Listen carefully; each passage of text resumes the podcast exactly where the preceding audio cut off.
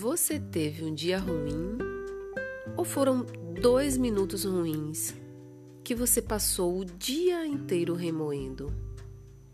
Você já pensou quantas vezes a gente chega ao final do dia e diz assim: Nossa, o dia hoje foi péssimo.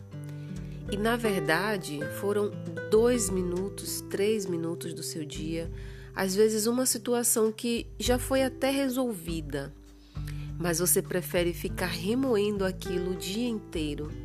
Você perde produtividade, perde a sua paz, perde saúde porque a sua imunidade baixa por conta de uma situação que você passa o dia inteiro remoendo.